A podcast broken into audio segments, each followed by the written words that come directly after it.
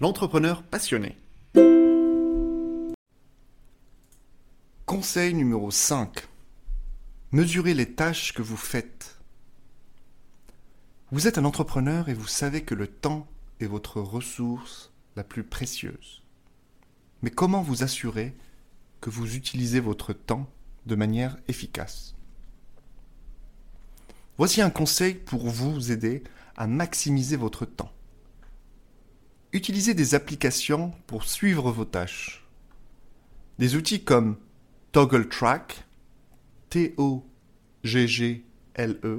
espace track, T-R-A-C-K, vous permettent de noter toutes les tâches que vous effectuez afin de savoir où vous consacrez votre temps. Et vous aurez des surprises.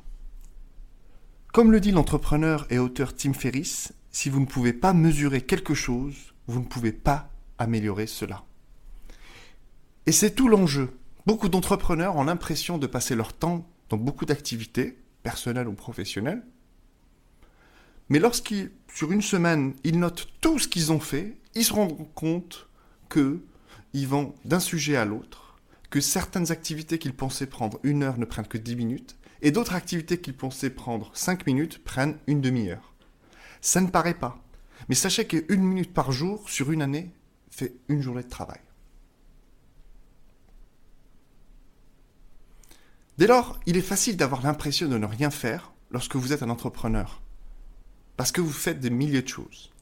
Mais cela vient souvent du fait que vous n'avez pas une vision claire de ce que vous faites réellement.